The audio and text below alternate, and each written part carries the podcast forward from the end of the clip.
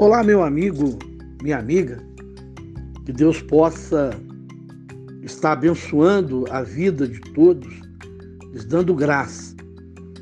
Iniciaremos esse áudio, essa podcast, com o propósito inserido nas dez pragas, nós estamos na oitava, e antes de tudo, eu gostaria de orar, apresentando a Deus a narrativa que envolve esse episódio. Deus, eu coloco a nossa vida diante da tua presença e precisamos confiar no Senhor, nas tuas promessas, porque figurativamente essas pragas se enquadram no nosso cotidiano, em tudo que envolve a nossa vida nos dias de hoje. E essa é a razão pela qual, Pai, eu peço, Senhor, que o Senhor libera e manifeste o teu poder e revela o coração das pessoas, de um modo geral, o seu objetivo maior, o seu propósito maior com relação à vida de cada pessoa individual. Meu Senhor, não importa o problema que ela enfrenta, eu peço, Senhor, a resposta, a solução que o Senhor tem preparado para elas, se elas, de uma maneira clara, assim acreditar. É o que eu te peço em nome do Senhor Jesus.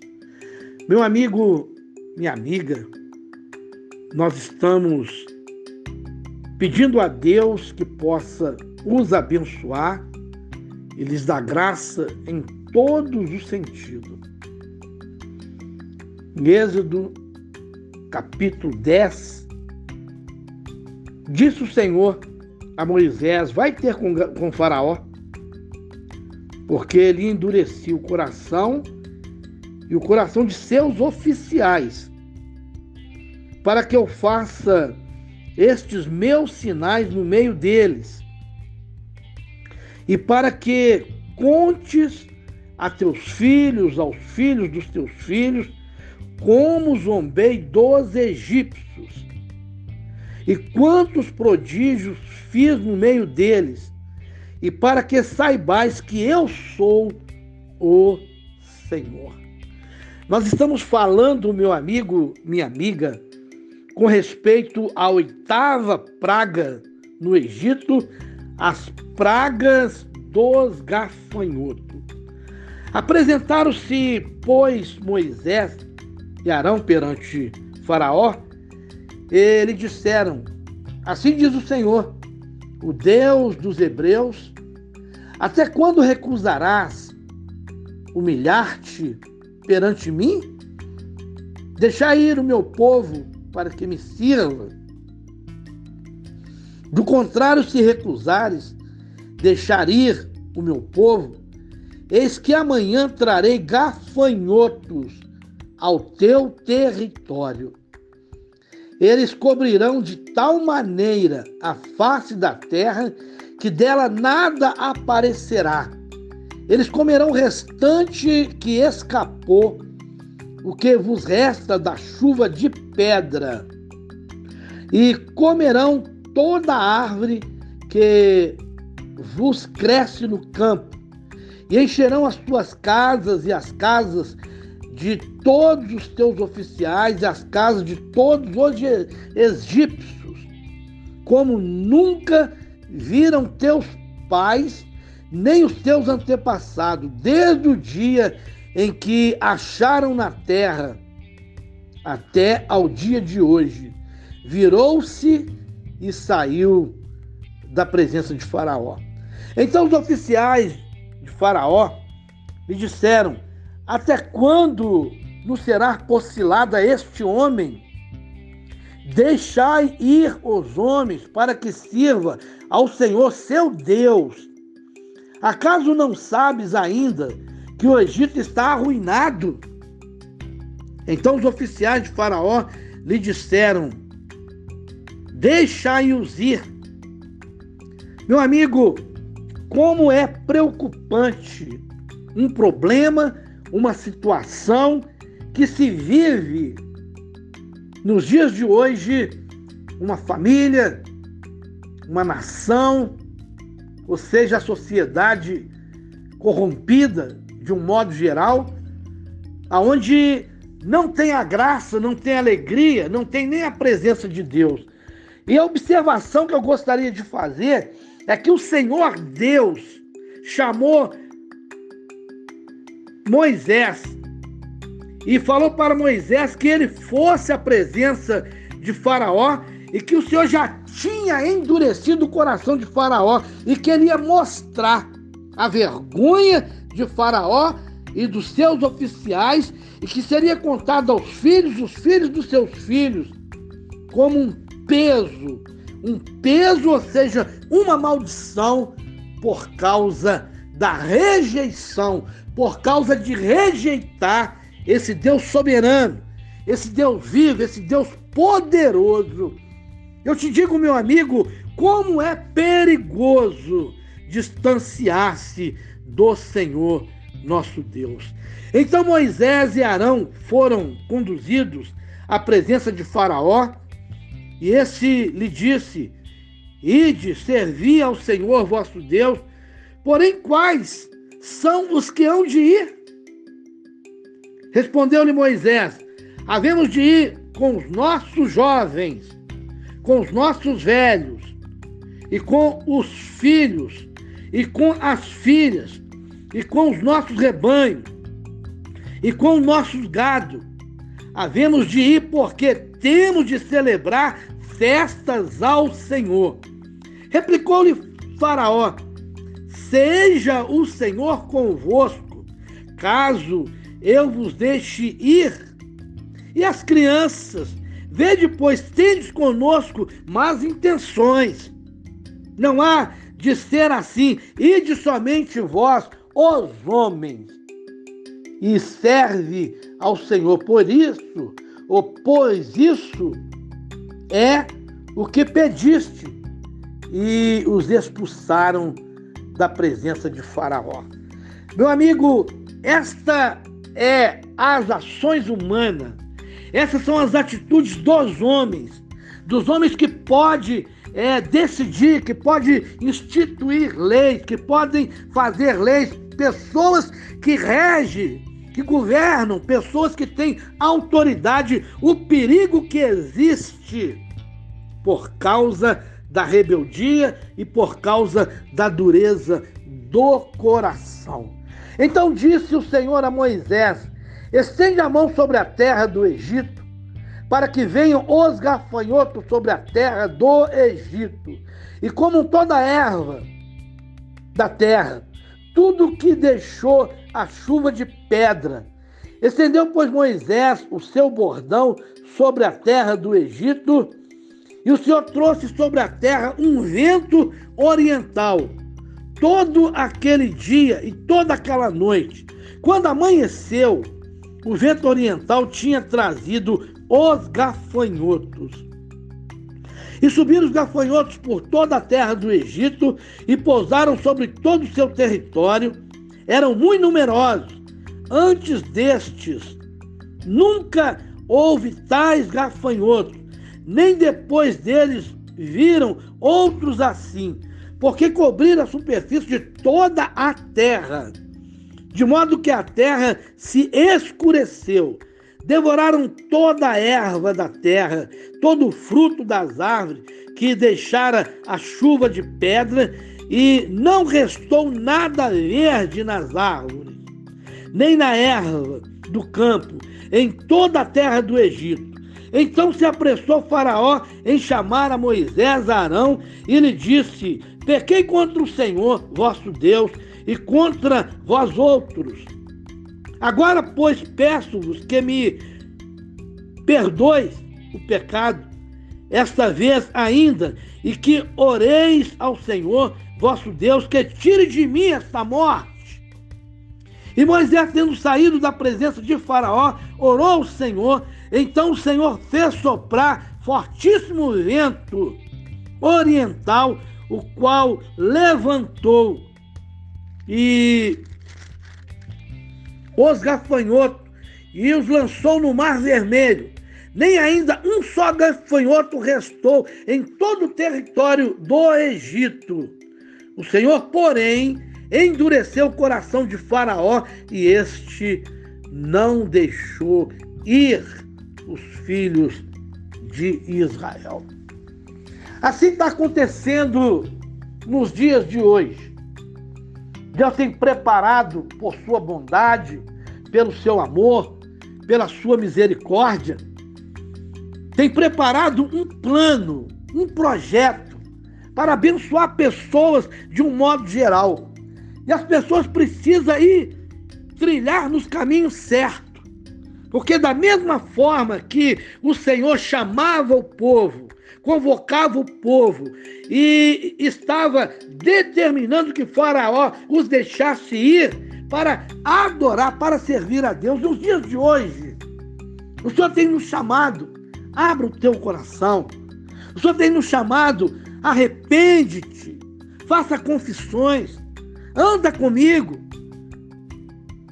Faça as coisas da maneira que eu tenho te orientado através da minha palavra. Mas, meu amigo, minha amiga, ninguém quer ouvir a voz do Senhor nosso Deus. Meu amigo, nós estamos neste exato momento, 23 horas e 50 minutos. Eu estou com a minha esposa mais uma vez com o propósito de orar ao Senhor, mas concluindo o que nós aprendemos com isso, de fato e de verdade? Porque a narrativa, os contos, as oito pragas, faltam duas, que seria a nona e a décima, as que já foram é, ministradas, a narrativa que já lhes foram apresentadas, tem que ter um valor, é um valor significativo na vida de todos vocês. Meu amigo, tema o Senhor, trema diante do Senhor, Ame o Senhor, obedeça ao Senhor. E se porventura vocês passarem por situações difíceis, aonde vocês é, terão entendimento ou dirão ah, na sua própria, capitã em sua própria mente, eu não consigo, eu não tenho mais condição porque a minha falta, o meu distanciar de Deus, ele se tornou muito profundo, eu não tenho condição de retornar. Eu te digo, volta-te para o Senhor. Não importa o teu problema, a tua falha, o teu pecado. O Senhor Jesus derramou seu sangue na cruz do Calvário para nos resgatar o seu sacrifício não foi em vão. Vocês percebem que as pragas, o decorrer, a caminhada, da forma que elas estão vindo, está te levando para onde? Meu amigo, esse é o aprendizado. Está te levando aos pés da cruz. Aonde possamos estar inseridos, acorrentado, meu amigo, para que não possamos nos perder. O Senhor nos ama e o Senhor nos deu o seu Filho único, seu filho unigênito, para derramar o seu sangue precioso na cruz do Calvário. Mas antes disso, ele teve um ministério, ele exerceu um ministério sacerdotal. E foi como sacerdote que instruiu, que ensinou, que ministrou através das suas parábolas, gloriosa, grandiosa, fantástica, trazendo a resposta certa, trazendo o elixir para poder sarar as feridas da sua alma, do seu coração e te trazendo resgate.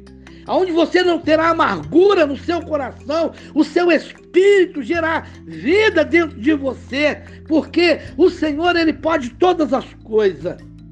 Meu amigo, minha amiga, este é um momento especial Renda-se os pés do Senhor, porque o Senhor tratou com Faraó. E Faraó zombava do Senhor. Faraó zombava de Moisés. Faraó zombava, ele apertava o cerco sobre os filhos de Israel, sobre os filhos do Deus vivo. Ele apertava o cerco, ele apertava, levava os a maior sofrimento na chibata, sofrendo cada vez mais porque a ira de Faraó era muito grande. Meu amigo, minha amiga, nós estamos vivendo tempos difíceis, tempo de desafio, tempo de confronto, tempo de guerra, mas nós temos um Deus vivo, um Deus poderoso, um Deus que pode sarar a sua terra. Basta você decidir ir a caminho do deserto para que Deus possa te encontrar. E hoje a história é ao reverso, é o contrário. O Senhor está batendo na porta do teu coração e pedindo para entrar, pedindo para aliviar sua carga, pedindo para te abençoar, pedindo para te ajudar, para ministrar no teu espírito porções, porções que possam te dar alegria, vigor e restaurar a sua saúde em todos os sentidos. Esse é o Deus que nós desejamos ardentemente dentro de nós. Esse é o Deus que nós servimos. Esse é o Deus que nós adoramos. E eu peço a você, meu amigo, minha amiga, compartilhe. Leve essa palavra a pessoas que precisam de ajuda, que precisam de um conforto, que precisam ser resgatadas, que elas não creem mais em nada. Elas estão sofrendo, mas esse sofrimento vai cessar pelo poder que há no nome do Senhor Jesus, pela autoridade e pelo poder da Sua palavra. Amigo, mais uma vez, vamos falar com Deus. Meu Senhor, Tu és um Deus vivo, um Deus poderoso. E essa palavra, ela tem que dar fruto. Começamos esse áudio, esse episódio, essa podcast, já exercendo e pedindo autoridade e eu peço, Senhor, meu Pai, que o Senhor libere sobre a vida deste homem, desta mulher, no problema que ele está enfrentando. E que ele não possa barganhar, ele possa abrir o coração e admitir, Senhor, eu preciso de Ti. Então, meu Pai, como Moisés, quando Faraó reconhecia a assolação, a ruína, a destruição, quando ele reconhecia, ele chamava Moisés e Moisés era como refúgio, como consolo, como canção, como melodia para Faraó. Mas nada Faraó cumpria, porque Faraó achava que ele era senhor de Moisés. E nessa hora, meu Pai, o Senhor é Senhor da nossa vida, se nós o aceitarmos, entregarmos a nossa vida ao Senhor e confiarmos. Então, meu Pai, libera a tua bênção sobre a vida deste homem, onde, onde ele se encontra. Na sua luta, na sua tristeza, na sua guerra, na sua angústia, nas suas lágrimas, aonde ele estiver, meu Pai. Meu Senhor, aonde ele estiver, seja no hospital, seja no último estágio da sua vida, meu Pai, arranca ele de lá, meu Pai, na autoridade que é no nome do Senhor Jesus Cristo e dá-lhe graça, Pai, dá-lhe força, dá-lhe resposta, resgata, meu Pai, e dá-lhe os valores necessários para que eles possam apropriar, tomar posse, ó Deus, e andar contigo, viver em graça, em adoração e em harmonia, meu Pai com o Senhor e diante de toda a sociedade. Abençoa, meu Pai, este pastor, esta missionária, esta pastora, esses homens e mulheres, meu Pai, que ousadamente te servem, que ministram palavras poderosas, meu Pai, sobre o altar. Meu Pai, são evangelistas, pessoas que estão servindo. Meu Pai, que essa palavra alcance eles da mesma forma e que o coração, meu Pai, seja um coração, meu Pai, quebrantado para que a vida do Senhor seja inserida dentro deles, só possa soprar neles, meu Pai, membros, pessoas que fazem parte, meu Pai, de uma denominação, tudo e todos que exercem uma fé madura e inteligente, cobre-os, meu Pai, com o teu sangue. Dá-lhes a tua graça, dá-lhes a tua bênção, meu Pai, é o que pedimos ao Senhor, agradecido em o nome do Senhor Jesus Cristo. Meu amigo, minha amiga, que Deus abençoe e lhe dê graça por todos os lados, em nome do Senhor Jesus Cristo. Graça e paz